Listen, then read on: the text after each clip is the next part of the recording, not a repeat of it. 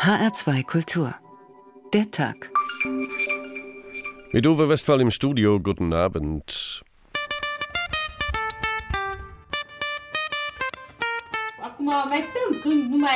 Wir werden nicht hierbleiben und an Hunger sterben. Wir waren alle schon mal im Westen, alle meine Töchter, Schwiegersöhne und Enkel.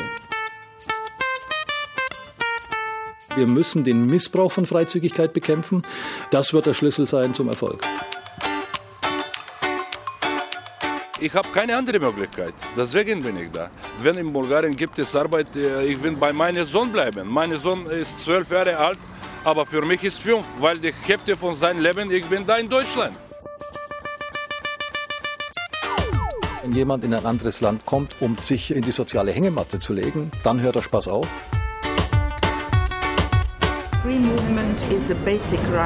Die Freizügigkeit ist ein grundlegendes Recht des Binnenmarkts und darüber diskutieren wir nicht. Die Nationen im Westen haben Verantwortung übernommen, als sie die Europäische Union nach Osten erweitert haben. Es war klar, dass die armen Leute aus dem Osten in den reichen Westen wollen. Und nun tun die westlichen Nationen überrascht. Doch wir sind keine EU-Bürger zweiter Klasse. Rumänen und Bulgaren. Zusammen sind das etwa 27 Millionen Bürger, werden ab dem 1. Januar offiziell und ganz legal die Chance haben, ihren Wohn- und Arbeitsplatz in einem anderen EU-Land zu suchen und auch zu finden.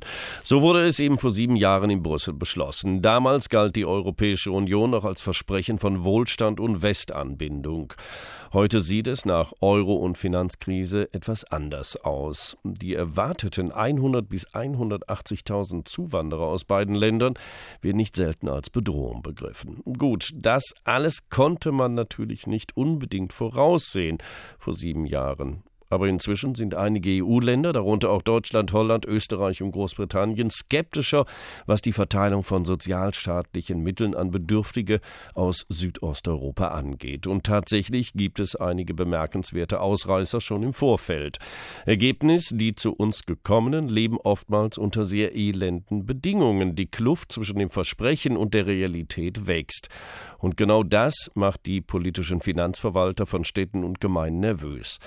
Die Schlagworte populistische Art dazu, Missbrauch oder warum soll ein rumänischer oder bulgarischer Arbeiter mit Kindern hier Anspruch auf Sozialhilfe und Hartz IV haben, wenn die Kassen ohnehin schon leergefegt sind.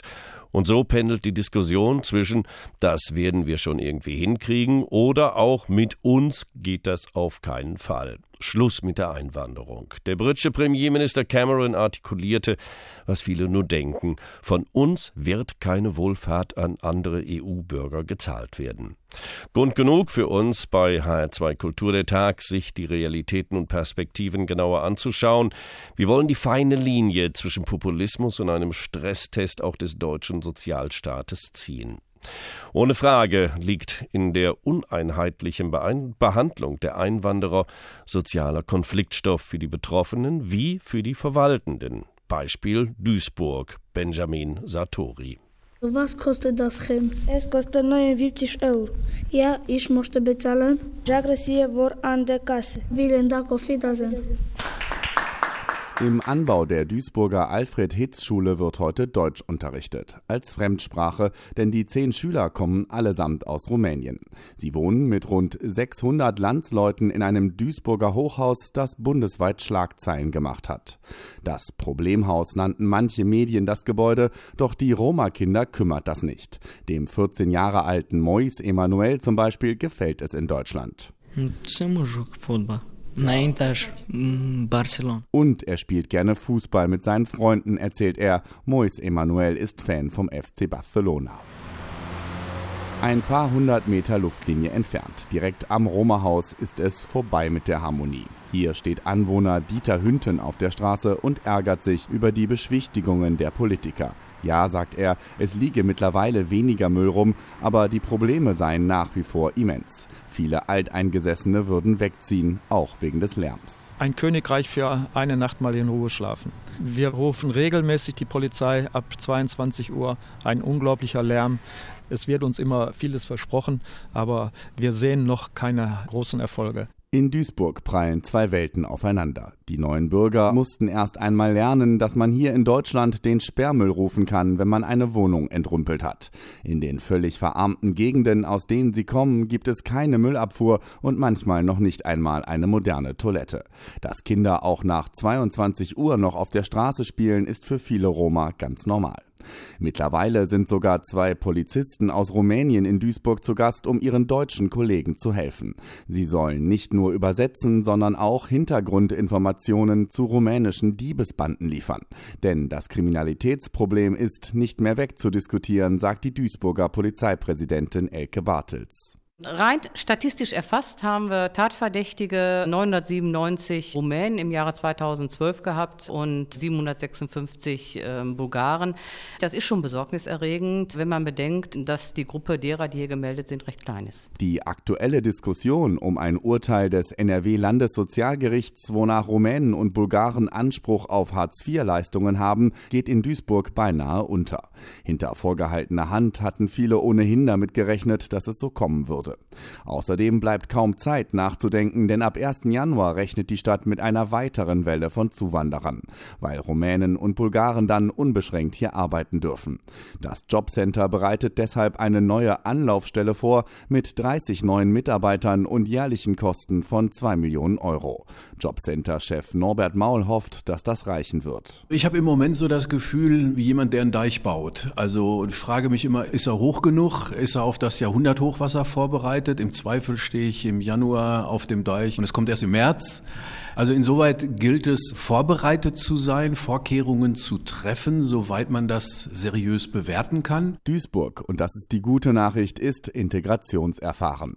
Regelmäßige Aufmärsche von wenigen Rechtsextremen finden kaum Nährboden. Im Gegenteil, kürzlich räumte zum Beispiel ein Bürgerverein den Keller des Roma-Hochhauses auf, in dem noch Schrott von den Vormietern lagerte, gemeinsam mit den Bewohnern. Und die Duisburger Lehrerin Annegret Keller-Stegmann hat mit rumänischen und deutschen Kindern einen Chor gegründet.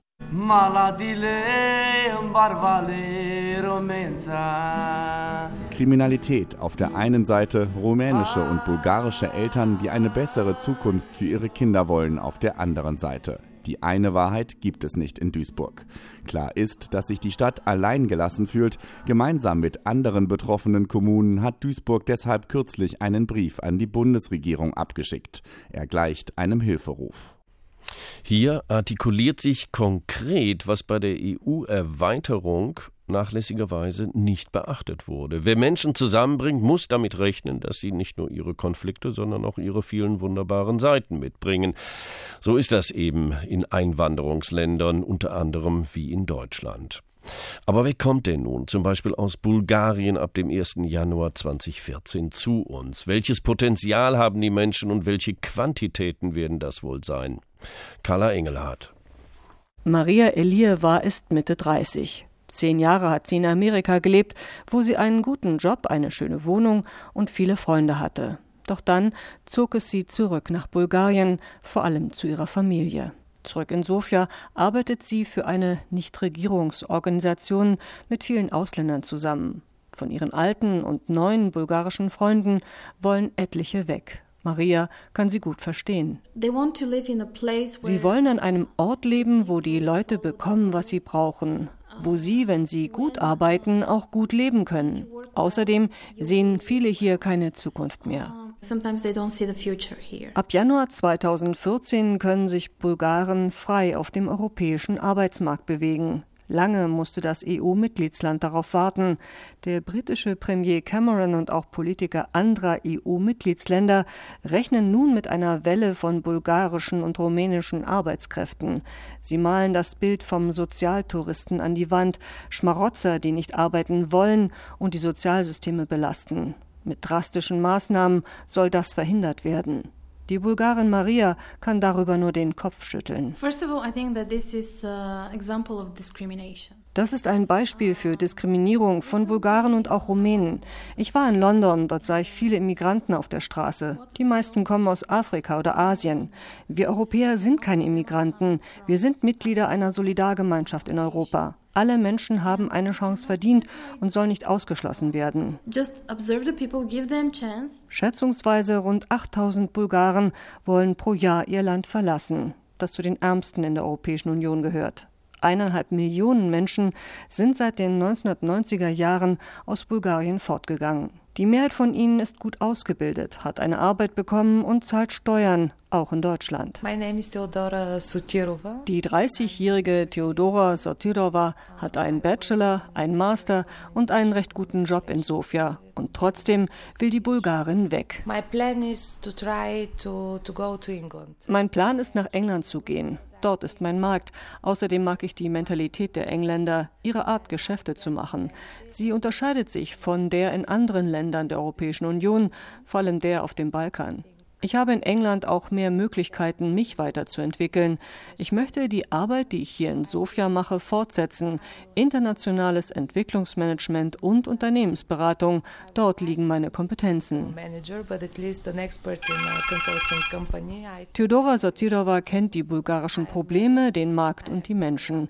Gut für englische Unternehmen, die bulgarische Partner suchen. Die junge Mutter will mit Kind und ihrem Mann, einem Ingenieur, nach England. Er lernt derzeit Englisch. Husband, his, uh, his die junge Bulgarin ist sich sicher, dass sie beide rasch Arbeit in England finden werden und eine Zukunft für ihr Kind, für die sie beide hart arbeiten wollen. Carla Engelhardt berichtete. Der Tag auf HR2 Kultur zur Frage, wird die Öffnung der Grenzen für Arbeitssuchende aus Rumänien und Bulgarien ab dem 1. Januar für Unruhe oder gar zur Destabilisierung unseres Sozialsystems beitragen? Und zu dieser Frage begrüße ich auch jetzt Herbert Brücker. Guten Abend. Ja, schönen guten Abend. Herr Brücker, Sie sind vom Institut für Arbeitsmarkt und Berufsforschung. Fangen wir doch mal ein bisschen mit einem Schritt zurück an. Wer kommt denn nun absehbar aus Bulgarien und Rumänien zu uns und warum? Ja, also ich werde erstens rechne ich damit, dass eine ganze Menge Menschen kommen werden. Also ich denke, es wird eine Nettozuwanderung zwischen 100 und 180.000 Personen sein. Das liegt vor allen Dingen daran, dass die wichtigsten Zuwanderungsländer Spanien und Italien heute in einer schlechten wirtschaftlichen Verfassung sind. Darum werden eine ganze Menge Menschen nach Deutschland kommen. Gegenwärtig sind die Bulgaren und Rumänen in Deutschland nicht so sehr gut qualifiziert. Also wir haben etwa 45 Prozent unter den Neuzuwanderern, die keine abgeschlossene Berufsausbildung haben. Auf der anderen Seite haben wir auch eine ganze Menge gut und hochqualifizierte, also gut 20 Prozent, vielleicht auch 25 Prozent haben einen Hochschulabschluss. Also man kann von einer polarisierten Qualifikationsstruktur sprechen. Mhm. Und wo werden die weniger qualifizierten arbeiten in Deutschland dann? Das kann man schon jetzt sehen, weil die große Mehrheit der Bulgaren und Rumänen, die hier leben, arbeiten. Ähm, die meisten in der Landwirtschaft, im Hotel- und Gaststättengewerbe und in der Pflege. Ähm, das heißt, das sind alles gar nicht so hochqualifizierte Tätigkeiten, aber es sind auch wichtige Tätigkeiten. Also wir profitieren davon. Weil die auch, auch sozialversicherungspflichtig sind. Weil sie auch Abgaben bezahlen, ja. sie zahlen vor allen Dingen Steuern. Wir haben sehr viele Saisonarbeitskräfte, die für die Landwirtschaft ganz wichtig sind. Also viele Bauern könnten nicht produzieren oder müssten gar ihre Betriebe zumachen, wenn sie diese Arbeitskräfte nicht hätten. Also es ist durchaus ein Vorteil auch für Deutschland, weil Jobs, die andere nicht machen, von denen gemacht werden, von den Einwanderern. Ganz genau. Also volkswirtschaftlich profitieren wir von der Zuwanderung. Es steigt dadurch das Sozialprodukt. Ähm, es entstehen grundsätzlich Gewinne, aber es entstehen vor allen Dingen Gewinne für die Sozialversicherungssysteme. Und gleichzeitig kommen natürlich auch die höher qualifizierten nach Deutschland. Ja, da gibt es zwei Gruppen. Also wir haben einerseits 17, 18 Prozent äh, Bulgaren und Rumänen, die in Bildung und Ausbildung sind. Die meisten davon sind Studenten. Äh, ein Teil von denen wird in ihre Heimatländer zurückkehren, ein Teil von denen wird in Deutschland bleiben. Und dann haben wir aber auch sehr viele Ärzte, Ingenieure, Wirtschaftswissenschaftler, die hier in Deutschland leben. Nicht alle qualifikationsadäquat beschäftigt sind, aber doch immerhin ein Teil. Herr Brücker, dann bedeutet das doch, wenn man das vielleicht nicht unzulässig kurz fasst, dass die Einwanderer auch aus, Roma aus Rumänien und Bulgarien unser Sozialsystem nicht nur stützen, sondern es mitbezahlen und damit ein altersdemografisch zerrüttetes System länger am Leben erhalten. Ja, darum geht es auch eigentlich bei der Zuwanderung. Also das wichtigste Transfersystem bei den Sozialversicherungen sind die Rentenversicherungen. Ja. Auch die Krankenkassen sind ganz wichtig. Und da ist es ganz einfach so, dass Menschen, die heute jung sind und die Mehrheit der Zuwanderer sind jung, das Durchschnittsalter beträgt 27 Jahre, äh, tragen mehr zu den Rentenversicherungssystemen bei, als sie jemals später ausbezahlt bekommen werden. Das gilt für alle jungen Menschen, aber es gilt auch für die Zuwanderer. Und dadurch entstehen sehr, sehr große Gewinne für die Sozialversicherungssysteme und die gleichen das aus, was wir eventuell mehr bezahlen, wenn Menschen Leistungen wie Hartz IV bekommen. Netto entsteht pro Zuwanderer ein Gewinn von mindestens 2000 Euro pro Zuwanderer und Jahr. Das heißt, wir profitieren ganz erheblich aus Sicht der Sozialversicherungssysteme durch Zuwanderung. Mhm. Herr Brücker, wir wollen jetzt ein Problem natürlich nicht ausklammern, und das ist die Zuwanderung von nicht erwerbstätigen Personen. Ja, also die größte Problemgruppe, die wir haben, also wir haben gar nicht so viele Personen, die Leistung beziehen. Also etwa 10 Prozent der Bevölkerung aus Bulgarien und Rumänien beziehen Hartz IV. Aber wir haben eine relativ große Gruppe, die ist weder erwerbstätig noch bezieht sie Leistung. Deutschlandweit sind das vielleicht 30 Prozent, aber es gibt Kommunen wie Duisburg, wie Dortmund, wie Berlin, wo dieser Anteil 60, 70 Prozent beträgt. Und in diesen Kommunen konzentrieren sich die Probleme. Und da sollte dann der Bundes, die Bundesregierung eingreifen und diese Länder, diese Städte dann unterstützen? Ja, das ist keine einfache Aufgabe. Äh, es konzentriert sich also auf wenige Städte, also das sind gerade vor allen Dingen die drei, die ich hier genannt habe. Ja. Es kommt vielleicht noch Offenbach dazu oder Köln. Äh, es gibt andere Kommunen, die profitieren, wie München oder Mannheim. Aber in diesen Städten, wo wir die Probleme haben, brauchen wir viel. Da brauchen wir Sozialarbeit. Äh, wir müssen die Kinder in die Schulen integrieren. Ähm, die Bundesagentur muss investieren in Qualifizierungsmaßnahmen, in die Arbeitsvermittlung und, und, und. Und das kostet natürlich Geld. Und da die Kommunen von der Zuwanderung nicht profitieren, das sind die Rentenversicherungssysteme, ist es sinnvoll, dass diese Kommunen, die von diesem Problem betroffen sind, durch den Bundeshaushalt kompensiert werden, also Geld erhalten. Das war Herbert Brücker vom Institut für Arbeitsmarkt und Berufsforschung. Haben Sie vielen Dank und auf Wiederhören. Kann sich Europas Freizügigkeit, die ab dem 1. Januar mit der Öffnung nicht nur unseres Arbeitsmarktes und Sozialsystems gegenüber Rumänen und Bulgaren dann tatsächlich noch beweisen? Kann es das aushalten oder ist es ein Stresstest, dem diese Systeme gar nicht gewachsen sind? Oder ist es genau andersherum? Brauchen wir nicht gerade die Einwanderung, um unser Sozialsystem von dem demografischen Alterskollaps zu retten? Es bleibt die Frage, woher kommen jene, die zu uns kommen wollen? Eine literarisch-historische Antwort sind wir geneigt, bei Bram Stoker zu suchen, unter anderem aus Transsilvanien. Vor uns lag ein grünes, sanft ansteigendes Land, voll von Wäldern und Gebüsch. Da und dort ein steiler Hügel, gekrönt von einer Baumgruppe oder von Bauernhäusern, die ihre hellen Giebelseiten der Straße zuwandten. Alles in reichster Blüte. Apfel, Pflaumen, Kirsch und Birnbäume, und als wir näher herankamen, sahen wir auch den grünen Rasen unter ihnen gesprenkelt von herabgefallenen Blütenblättern. Durch diese liebliche Hügellandschaft, die man das Mittelland nennt, zog sich die Straße und verlor sich weit in der Ferne im Grünen oder wurde von Fichtenwäldern aufgenommen, deren Spitzen wie dunkelgrüne Zungen da und dort an den Hügeln hinabliefen. Man sagte mir, dass diese Straße im Sommer ausgezeichnet sei, dass man sie aber jetzt noch nicht von den Schäden wiederhergestellt habe, die ihr der Winter zugefügt.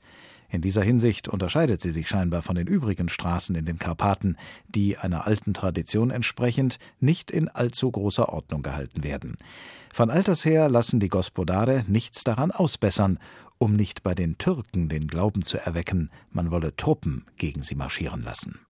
Nun, jetzt wissen wir wenigstens, was früher in Transsilvanien, Rumänien, Bulgarien los war. Von Bram Stoker geschrieben in Dracula. Deutschland steht vor einer Einwanderungskatastrophe und einem Strom von Armutsflüchtlingen aus Bulgarien und Rumänien.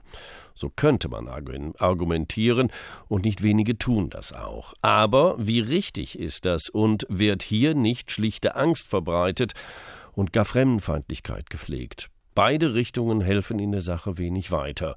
Dass die Frage, wie man mit Zuwanderung und auch Armutszuwanderung deutschlandweit umgeht, nicht klar liegt, das beweist die unterschiedliche Rechtsprechung der Landessozialgerichte, unter anderem in Nordrhein-Westfalen und in Niedersachsen. Berang Samsani recherchierte für uns.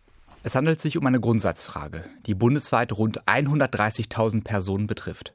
Haben arbeitslose EU-Bürger in Deutschland Anspruch auf Arbeitslosengeld II? Ja und nein. So entschieden letzte Woche zwei Landessozialgerichte in Deutschland.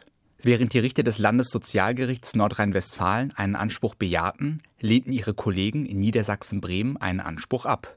Geklagt hatten zwei rumänische Familien. Die eine rumänische Familie lebt seit 2009 in Gelsenkirchen und finanzierte ihr Leben zunächst durch den Verkauf von Obdachlosenzeitungen und durch das Kindergeld. Als die Familie einen Antrag auf Arbeitslosengeld II stellte, lehnte das Jobcenter ab. Die Begründung, nach der derzeitigen Rechtslage haben EU-Bürger, die nach Deutschland einwandern und Arbeit suchen, kein Recht auf Fürsorgeleistungen. Das Gericht in NRW entschied dagegen, dass dieses Ausschlusskriterium nicht mehr gilt, weil sich die betreffende Familie bereits ein Jahr lang in Deutschland aufhielt.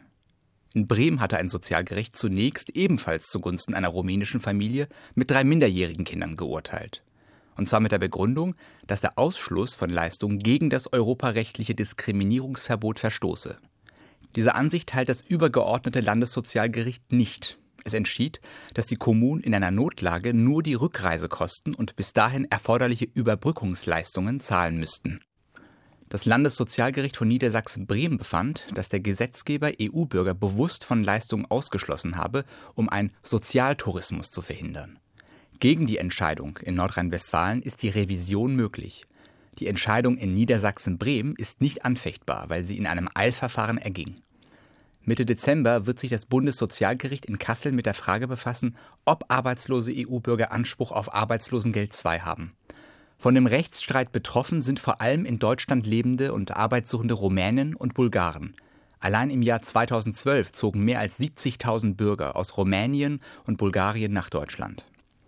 Nach derzeitigem Recht gilt für EU-Bürger, dass sie grundsätzlich keinen Anspruch auf Arbeitslosengeld II haben, wenn sie sich wegen der Suche nach Arbeit in der Bundesrepublik aufhalten. Anders ist es, wenn sie in Deutschland bereits gearbeitet oder hier Familie haben. Das war ein Beitrag von Birang Samsami. Verbunden bin ich jetzt mit Professor Ebert Eichenhofer am Lehrstuhl für Sozialrecht und Bürgerliches Recht an der Universität in Jena. Guten Abend, Herr Eichenhofer. Guten Abend, Herr Westphal. Offenbar sind die Sozialgerichte sich selbst uneins. Wie lassen sich diese unterschiedlichen Rechtsprechungen erklären? Es gibt ganz unterschiedliche Meinungen zu diesem Thema und die beiden Landessozialgerichte stehen für eine Fülle von anderen Landessozialgerichten und Sozialgerichten, die die Frage sehr unterschiedlich beurteilen. Das ist nicht nur ein Problem im Hinblick auf Bulgaren und Rumänen, sondern auch ein Problem im Hinblick auf Franzosen, Österreicher, Polen, Tschechen. Wir haben ja sehr viele Staatsangehörige äh, aus europäischen Mitgliedstaaten, 28 an der Zahl in Deutschland. Und dementsprechend stellt sich das Problem nicht nur für diese Gruppen, die gegenwärtig im, im Mittelpunkt des Interesses stehen, sondern für alle EU-Bürger. Mhm. Ja, Eichenhofer, uns hat man äh, vor 10, 15 Jahren die Europäische Union auch damit verkauft und genau dieses gesamte Erweiterungsprogramm, das man gesagt, ist doch wunderbar. Alle dürfen jetzt überall arbeiten, die Grenzen sind gefallen. Und jetzt stellen wir fest, das funktioniert ja doch nicht. Liegt es jetzt an der EU oder an den nationalen Gesetzgebungen? Es liegt nicht an der Europäischen Union. Wir wissen ja, dass eine ganze Reihe von äh, Ärzten, etwa aus Tschechien, aus Polen, aus Rumänien, aus Bulgarien, in unseren Krankenhäusern arbeiten und hier sehr vernünftige Arbeit leisten. Wir wissen, dass eine ganze Reihe von jüngeren Menschen aus Spanien, aus Griechenland, aus Portugal nach Deutschland kommen. Und sie sind hier willkommen, wenn sie in Mangel Berufen tätig werden oder wenn sie Tätigkeiten übernehmen, für die in Deutschland keine Arbeitnehmer gefunden werden. Das ist ja nichts Neues. Wir hatten ja schon seit den 50er Jahren eine Arbeitsmigration. Und die Arbeitsmigration war zunächst einmal für den Wohlfahrtsstaat ja außerordentlich wohltuend. weil die arbeitenden Menschen, die nach Deutschland kommen, zunächst einmal Beiträge zahlen und regelmäßig relativ wenig Sozialleistungen in Anspruch nehmen. Also insoweit ist Arbeitsmigration im Prinzip jedenfalls für diejenigen, die arbeiten, für den deutschen Sozialstaat ein Gewinn und kein Verlust. Aber das ist der deutsche Sozialstaat, der aber nicht zwangsläufig nur für die Deutschen da ist. So ist es. Und das ist nichts Neues, nicht? Also nicht wenige türkische Staatsangehörige, italienische Staatsangehörige, vormals jugoslawische Staatsangehörige sind natürlich in der deutschen Sozialversicherung versichert und haben durch ihre Beiträge eine Menge für den Aufbau der Renten geleistet, die von deutschen Staatsangehörigen in Deutschland in Anspruch genommen werden. Herr Eichenhofer, Sie sind ja nun kein Kaffeesatzleser, sondern Professor an der Universität in Jena. Äh, wie kommt es denn, oder habe ich nur den Eindruck, dass der Sozialstaat, der deutsche Sozialstaat, als der Sozialstaat der Deutschen betrachtet wird, auch in der politischen Argumentation, wenn man dem Innenminister zum Beispiel zuhört?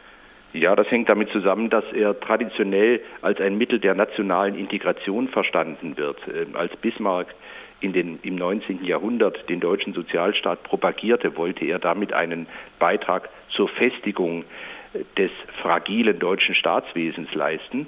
Und diese Rhetorik findet man in sehr vielen Staaten. Also äh, der Nationalstaat, die Idee des Nationalstaats und die Idee des Sozialstaats gehen zusammen. Aber unter den Bedingungen der europäischen Integration ist diese Idee überwunden. Das heißt mit anderen Worten, der, das Europarecht bewirkt, dass alle Menschen, die in einem Staat arbeiten oder wohnen, Anteil haben an den sozialen Leistungen, die in diesem Staat vorhanden sind. Wer als Grenzgänger meinetwegen aus Frankreich kommt, mit französischer Staatsangehörigkeit in Deutschland arbeitet, wird in den deutschen Sozialstaat aufgrund seiner Tätigkeit in Deutschland eingeschlossen. Ganz ebenso wie die deutschen Staatsangehörigen. Das ist ein Grundprinzip eines Binnenmarktes, der eben auf Öffnung durch, äh, für Staatsangehörige aus anderen Staaten angelegt ist. Also Hartz IV für alle. Das, nicht, das ist nicht unbedingt gesichert. Das heißt nicht, äh, dass alle Personen Hartz IV bekommen. Aber in den Fällen, die äh, Ausgangspunkt für die beiden Entscheidungen waren, würde ich den, dem Landessozialgericht zustimmen, dass da sagt, es besteht eine Berechtigung, weil die rumänische Familie in Gelsenkirchen eben schon seit 2009 ansässig gewesen mhm. ist. Und das ist ein starkes Argument. Ob das in dem Bremer Fall, den das Landessozialgericht Niedersachsen-Bremen entschieden hat, auch so ist, das ist nicht ganz klar. Und wenn Familien außerhalb Deutschlands ansässig sind, dann bekommen sie in Deutschland keine Hartz-IV-Leistungen. Wohl aber, und das hat das Bundessozialgericht bereits im Januar 2013 entschieden, und zwar gerade im Hinblick auf eine Bulgarin, die schwanger war, die Familienangehörige in Deutschland hatte und eine Zeit lang bereits in Deutschland verbracht hat, da hat das Bundessozialgericht entschieden, dass wegen des Wohnsitzes in Deutschland auch eine Hartz-IV-Berechtigung bestehe. Und ich nehme an, dass das Bundessozialgericht im Dezember auf dieser Spur weiter voranschreiten wird. Also das ist auch Ihre Prognose. Das ist meine Prognose und ich kann vielleicht noch ein weiteres Urteil erwähnen. Das Bundessozialgericht hat vor etwa zwei Jahren äh, für einen Franzosen, der in Deutschland lebte, der in Berlin lebte und dort Hartz IV beantragte, entschieden, dass die Diskriminierung aufgrund der Staatsangehörigkeit nicht statthaft ist. Das Bundessozialgericht hat sich damals auf ein Abkommen aus dem Jahre 1953, das Europäische Fürsorgeabkommen, berufen, äh, hat aber die Frage, ob Europarecht, also EU-Recht, dies auch so, äh, so nahelegt, nicht beantwortet, weil es einen anderen Weg gefunden hat. Ich meine, dass es hohe Zeit ist, dass das Bundessozialgericht die Frage dem Europäischen Gerichtshof überantwortet, denn der Europäische Gerichtshof hat diese Streitfrage, die viele Gerichte in Deutschland beschäftigt und die viele Gerichte in Deutschland unterschiedlich beurteilen, äh, verbindlich zu entscheiden. Das ist die Funktion des Europäischen Gerichtshofs und das erhoffe ich mir auch von, den, von der Entscheidung der Kasseler Richter in den nächsten Tagen. Professor Ebert Eichenhofer an der Universität in Jena, haben Sie vielen Dank und auf Wiederhören. Der Tag auf HR2 Kultur. Zuwanderung aus Südosteuropa, genauer aus Bulgarien und Rumänien. Eine Region, die mit Bram Stokers Dracula weltweite Bekanntheit erlangte und beweist, von hier wird Europa mit neuen Impulsen revitalisiert. Jenseits der grünen, schwellenden Hügel des Mittellandes erheben sich mächtige Waldhänge bis zu den himmelanstrebenden Schroffen der Karpaten. Rechts und links von uns stiegen sie an. Die Abendsonne ruhte voll auf ihnen und brachte all die herrlichen Farben dieses entzückenden Landes zur Geltung. Tiefes Blau und Purpur in den Schatten, Grün und Braun da, wo Gras und Feld sich trafen. Endlose Perspektiven von gezacktem Gestein und spitzen Klippen bis dahin, wo die Schneehäupter majestätisch in die Lüfte ragten. Durch mächtige Risse im Gestein sah man da und dort im Lichte der sinkenden Sonne den weißen Gischt fallender Wasser. Einer meiner Gefährten berührte meinen Arm, als wir gerade einen Hügel umfuhren und sich der Ausblick auf einen ungeheuren schneebedeckten Gipfel öffnete, der uns gerade gegenüber zu liegen schien, als wir die gewundene Straße hinaufklommen. Sieh, Herr, Gottes Sitz! Und er bekreuzigte sich andachtsvoll. Während wir den endlosen Weg dahin fuhren und die Sonne immer tiefer und tiefer sank, begannen die Schatten rings um uns heraufzukriechen. Auf der firnbedeckten Bergspitze lag noch der Widerschein der scheidenden Sonne, und sie erglühte in einem feinen, kalten Blassrot aus Bram Stokers Dracula, der natürlich in Transsilvanien oder über Transsilvanien geschrieben hat, in Rumänien bekannterweise. Zwischenbilanz in unserer heutigen Sendung Der Tag auf HR2. Stresstest für den deutschen Staat mit der Einwanderung aus Rumänien und Bulgarien. Deutlich ist A. Populismus in der Sache hilft nichts. B. Ohne Einwanderer und deren Zuzahlungen zu unserem Sozialsystem wird selbiges keine Zukunft haben. Und C. Der Arbeitsmarkt könnte und wird davon profitieren. Und doch nicht nur Ressentiments bleiben. Mischa Hildebrandt über den Stand der Dinge in Frankfurt. Es ist ein brachliegendes altes Firmengelände, um das sich offenbar niemand mehr kümmert. Ziemlich groß von der Fläche. Die Züge rauschen direkt nebendran vorbei, denn es ist nicht weit entfernt hier vom Frankfurter Hauptbahnhof. Das ganze Gebäude ist umgeben von einer etwa zwei Meter hohen Steinmauer. Die ist besprüht mit Graffiti. Das äh, verstärkt den Eindruck von dieser Verlassenheit hier. Der Boden ist mit Betonplatten ausgelegt, die zum Teil schon brüchig sind. Dort, wo die Betonplatten aneinander liegen, dort wuchert Gras heraus, Gestrüpp, Brombeerpflanzen, kleine Bäume. Das äh, ist alles ziemlich verwildert hier, dieses Gelände. Und in der rechten hinteren Ecke dieses Firmengeländes, da befindet sich eine Plattform, die ist etwa ein Meter hoch und äh, darunter befindet sich ein Hohlraum. Dort haben sich die Obdachlosen aus Rumänien offenbar eingerichtet, denn man sieht, dass von vorne an diesen Verschlag Bretter gestellt sind, zum Teil mit äh, Plastikfolien, mit Müllsäcken und äh, mit Decken behangen, damit äh, man dort vor Wind und Wetter geschützt ist. Den Regen mag der Verschlag abhalten, aber nicht die Kälte. Clemens Metzdorf, Sozialarbeiter vom Diakonischen Werk Frankfurt, hat die Obdachlosen gestern erst besucht und konnte sich einigermaßen gut mit ihnen verständigen es ging auch nonverbal, kann man sagen. Die haben da gestanden haben gezittert und haben eben nach Kleider gefragt, nach ähm, Schlafsack gefragt. Ich habe gesehen, da drin sind eigentlich nur Matratzen und feuchte Tücher, mit denen sie sich zudecken. Wir haben dann äh, gleich mal zehn Schlafsäcke dorthin gebracht. Offenbar haben die Rumänen in Deutschland keinen Anspruch auf Sozialleistungen. Das heißt, sie bekommen kein Hartz IV und sie werden auch nicht dauerhaft in sozialen Einrichtungen aufgenommen. Manuela Skotnik, Pressesprecherin der Sozialreferentin der Stadt Frankfurt. In der Notsituation in der Nacht werden die Menschen immer aufgenommen. Es wird dann aber im Weiteren geprüft, inwiefern sie Ansprüche haben auf Hilfen nach unserem System. Wenn ein solcher Anspruch nicht besteht, können wir ihnen leider auch keine Hilfen gewähren. Aber dann gibt es immerhin noch diese Duldungsmöglichkeit in der B-Ebene Hauptwache. Denn seit Jahren öffnet die Stadt diesen Zwischenbereich der Hauptwache nachts für Obdachlose. Rund 100 Menschen übernachten dort täglich, denn es ist dort einige Grad wärmer als draußen. Auch den Rumänen aus der Gutleutstraße hat man dieses Angebot gemacht, doch sie lehnten ab. Manuela Skotnik. Die Sozialarbeiter haben den Eindruck gewonnen, dass die Menschen sich dort äh, auf dem Privatgrundstück ein Stückchen eingerichtet haben, also sich eine eigene Infrastruktur geschaffen haben, die sie nicht so verlassen wollen. Denn in der B-Ebene Hauptwache lässt lässt sich das natürlich nicht so eins zu eins aufschlagen.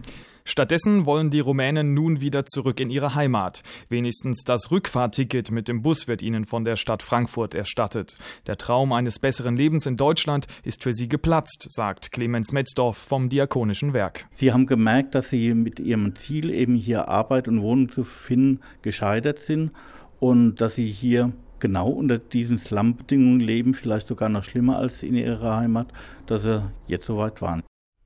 Drastische Bedingungen, die geschildert werden, was hier in Frankfurt los ist. Ein Blick nach Wien könnte uns vielleicht ein bisschen mehr Klarheit bringen, ob das in anderen europäischen Städten auch so ist. Mein Kollege Stefan Oschwart in Wien, ARD-Kollege, wie ich schon gesagt habe, ist das, was wir, Herr Oschwart, gerade aus Frankfurt gehört haben, ist das etwas, was man in Wien auch kennt? Immerhin haben die Österreicher ja auch ihre Ressentiments bekannt gegeben, dass sie nicht so gerne Sozialunterstützung an die Einwanderer und potenziellen Einwanderer aus Bulgarien und Rumänien abgeben wollen. Ja, äh, das Problem kennt man hier. Auch hier gibt es äh, Einwanderer, ähm, obdachlose Einwanderer, zum Beispiel aus äh, diesen Ländern, aber auch aus Ungarn. Da findet, ich würde es mal so sagen, ein Verdrängungswettbewerb statt.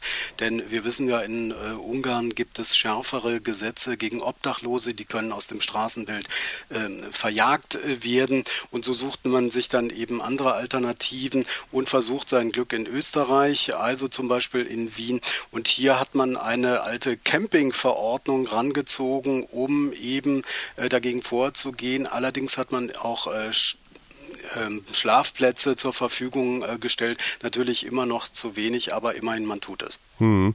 Ist denn ganz eindeutig, vielleicht sogar jetzt schon zu bemerken, dass so kurz vor dem 1. Januar 2014, wenn die neue EU-Regelung in Kraft tritt, dass jetzt vielleicht eine größere Zahl auch von ja, es ist immer schwierig zu sagen. Es sind ja nicht nur Armutsflüchtlinge, einfach Arbeitsmigranten sich äh, auf den Weg machen, um dann in Österreich zum Beispiel aus Rumänien und Bulgarien dann dort zu arbeiten. Das wird sicher so sein. Was man hier zum Beispiel ähm, sehr viel hört, das ist Ungarisch, äh, zum Beispiel in der heurigen Kneipe um die Ecke. Die Kellner, die eben nur für zwei Wochen arbeiten dürfen, dann machen die Heurigen zwei Wochen zu und äh, dann äh, wieder zwei Wochen auf. Da ähm, merkt man das sehr deutlich, äh, dass viele Leute aus äh, der Umgebung, aus der näheren Umgebung, Ungarn ist ja nicht weit, äh, mhm. hierhin kommen. Und ähm, da, man hört auch sehr viel ähm, Ungarisch zum Beispiel Beispiel ähm, in der Stadt. Also das ist ähm, durchaus so und ähnlich wird das auch mit Bulgaren und äh, Rumänen sein. Die hört man nicht ganz so viel, aber äh, man hört sie auch hier in Wien. Gibt es denn offensichtliche politische Ressentiments gegen weitere Arbeitsmigranten in Österreich. Ich meine, wir wissen alle und Sie wissen es besser als wir, dass es natürlich eine rechtspopulistische starke Bewegung auf jeden Fall mal in Österreich gab. Die sind ja nicht verschwunden, die Freiheitspartei von Jörg Haider.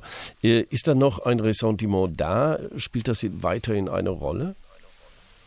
Ja, das spielt äh, weiterhin eine Rolle. Ähm, die FPÖ, die Sie angesprochen haben, hat äh, hier einen Wahlkampf gemacht. Hier wurde ja auch Ende September gewählt, äh, einen Inländerfreundlichkeitswahlkampf. Äh, man hat mit dem Slogan geworden, ähm, man setzt auf Nächstenliebe, aber Nächstenliebe eben nur gegenüber den Inländern. Also das ist sozusagen hm. die positiv hm. gewendete Ausländerfeindlichkeit, indem man sie als Inländerfreundlichkeit äh, verkleidet. Ja, das gab ähm, und gibt es hier natürlich sehr stark. Das war mein Kollege Stefan Oschwart in Wien für uns tätig. Wir haben gleich nochmal die Gelegenheit, weiter miteinander zu reden. Wird mit der Öffnung, und diese Frage stellen wir heute bei HR2 Kultur der Tag, des nicht nur deutschen Sozialsystems und Arbeitsmarktes gegenüber den ab dem 1. Januar kommenden Zuwanderungen aus Rumänien und Bulgarien vielleicht sogar überdehnt. Deutlich ist, der Grenzraum zwischen Mittel- und Südosteuropa hat immer Schriftsteller begeistert und ließ sie Großes schaffen. So auch Bram Stoker mit Dracula. Als der Abend einfiel, wurde es sehr kalt, und die wachsende Dämmerung schien die unbestimmten Umrisse der Eichen, Buchen und Fichten in tiefes Dunkel zu versenken. In den Tälern aber, die tief unter uns dahinzogen, hoben sich noch einzelne Föhren scharf von ihrem Hintergrunde altem Schnee ab. Einige Male, als die Straße in Fichtengehölze eintrat, deren Dunkel sich dicht um uns zu legen schien, erzeugten weißliche Flecke, die zwischen den Bäumen flatterten, in uns eine halb furchtsame, halb feierliche Stimmung.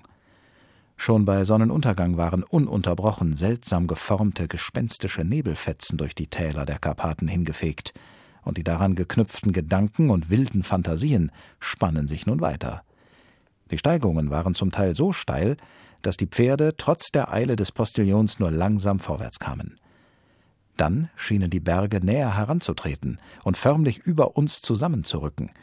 Wir erreichten den Borgo-Pass. Dunkle, drohende Wolken flogen über unseren Häuptern dahin, und in der Luft lag eine schwere, drückende Schwüle. Es war, als trennte der Gebirgszug zwei grundverschiedene Atmosphären, und als träten wir nun in die der Gewitter. Da haben wir es also wiedergefunden, den Kulturclash bei Bram Stokers Dracula. Allerdings trennt heute Westeuropa immer weniger von Rumänien und Bulgarien dank der EU. Einen drakulenischen Zorn verspürten allerdings EU-Offizielle auf den von Deutschland vorgeschlagenen Sonderweg in Sachen Versorgungsverpflichtung gegenüber Arbeitsmigranten aus anderen EU-Ländern. Leon Stebe aus Brüssel über einen deutschen Besucher vor wenigen Tagen in der EU-Zentrale. Der Bundesinnenminister kam vergangene Woche nach Brüssel und kritisierte.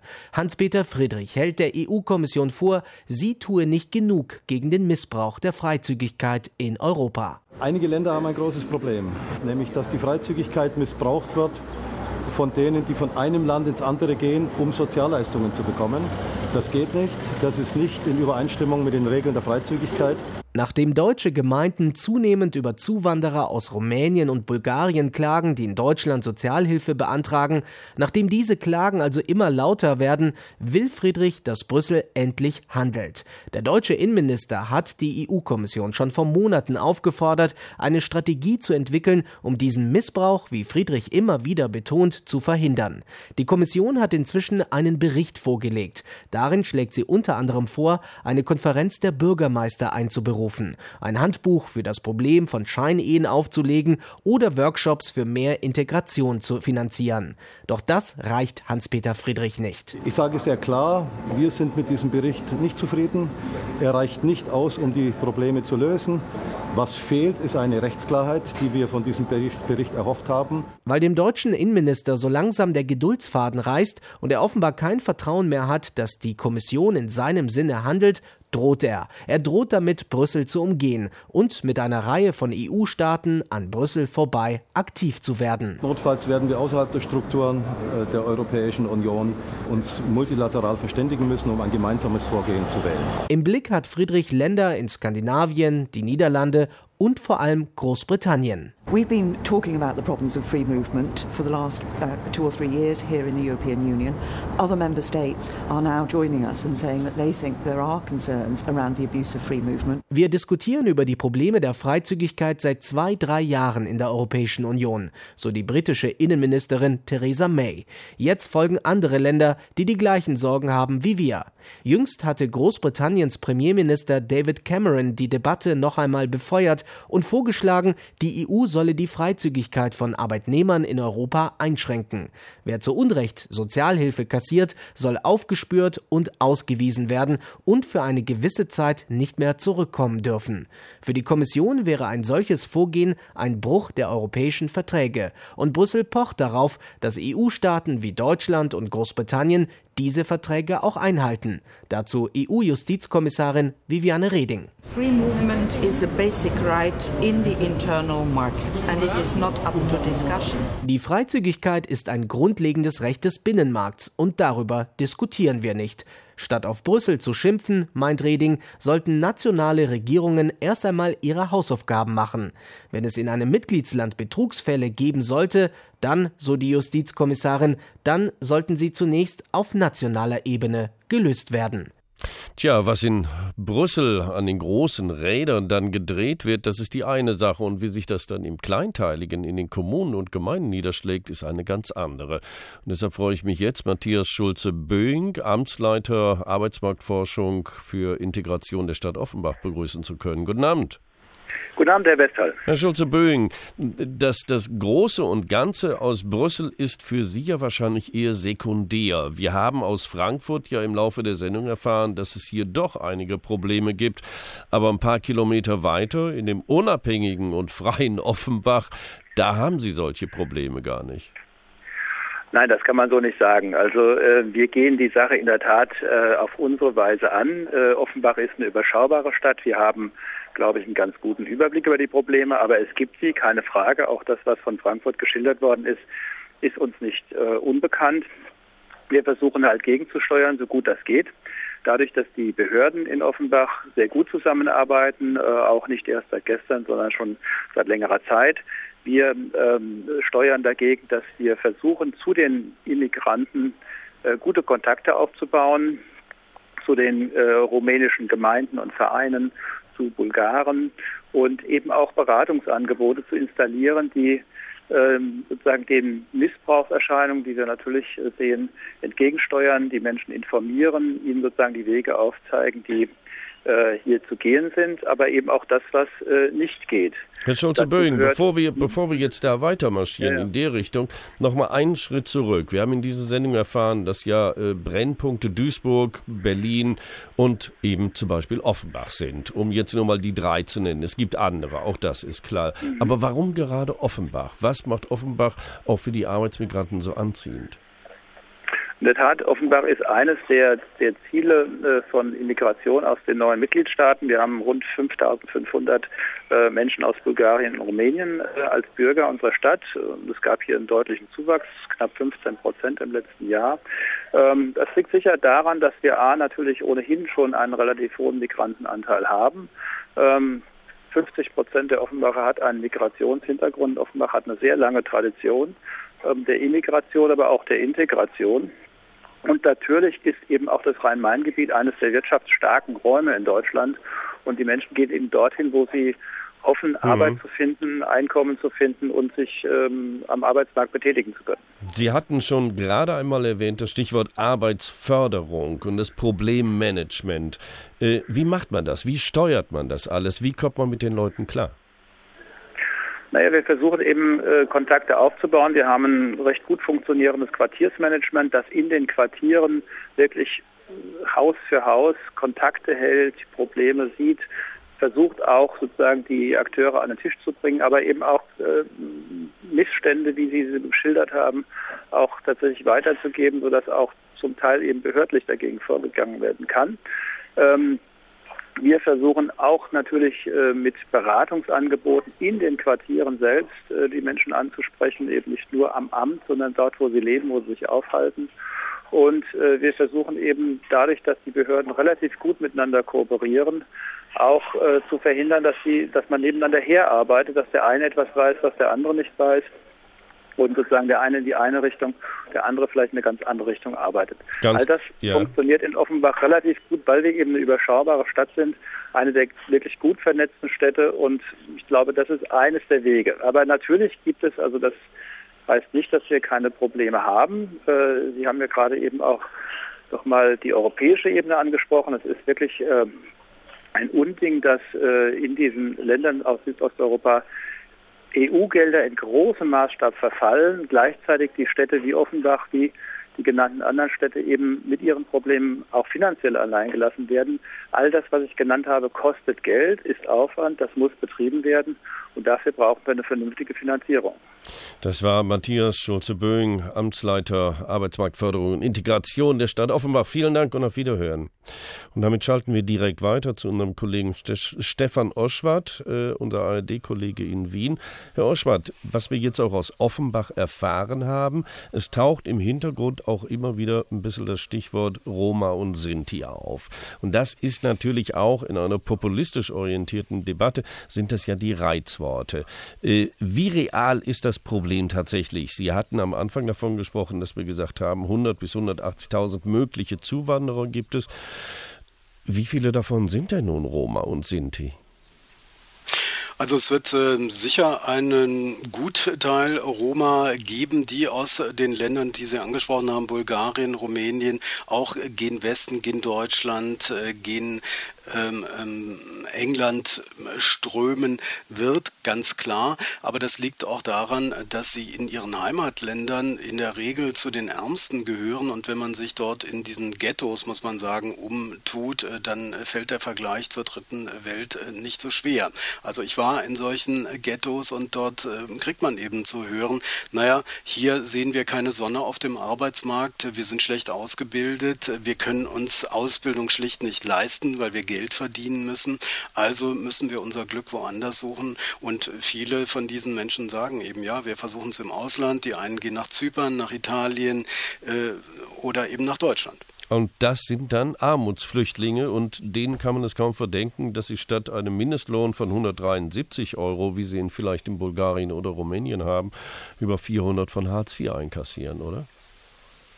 Nee, es kann einem niemand äh, verdenken und äh, schon dieser Begriff Armutsflüchtlinge ist ja sehr populistisch. Also äh, was waren denn die Rheinländer, äh, die vor vielen Jahrzehnten äh, nach Übersee ausgewandert sind? Das waren auch Armutsflüchtlinge. Also da muss man mal die Kirche im Dorf lassen. Mhm. Das kann einem niemand verdenken, dass Leute ein besseres Leben haben wollen. Außerdem kommt ja hinzu, äh, wir haben noch gar nicht gesprochen im Laufe der Sendung über den grauen Arbeitsmarkt. Den gibt es ja auch.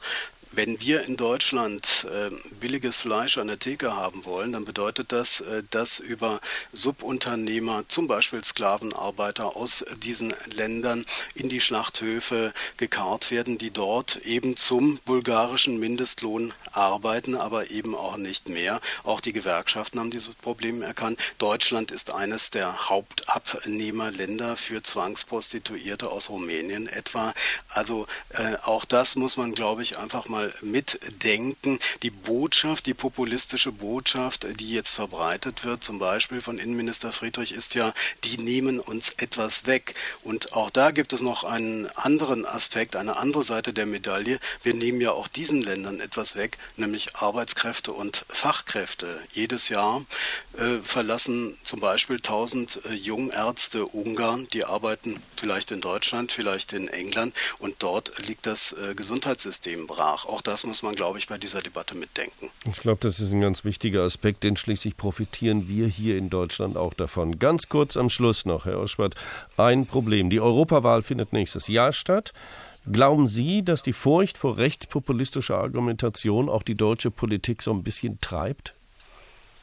Ich glaube, äh, das, was wir jetzt erleben, diese ganze Debatte, ähm, das sind die Schatten, die die Europawahl im Grunde genommen schon vorauswirft. Es wird ja jetzt der Teufel an die Wand gemalt, äh, dass äh, rechtsextreme oder rechtspopulistische Parteien, Gerd Wilders, Stichwort Marine Le Pen, FPÖ, dass die besonders reüssieren könnten an der Wahlurne im Zusammenhang mit der Europawahl. Und ich habe den Eindruck, dass man hier versucht, die schon mal im Vorfeld rechts zu überholen. Das war unser Kollege Stefan Oschwart aus Wien.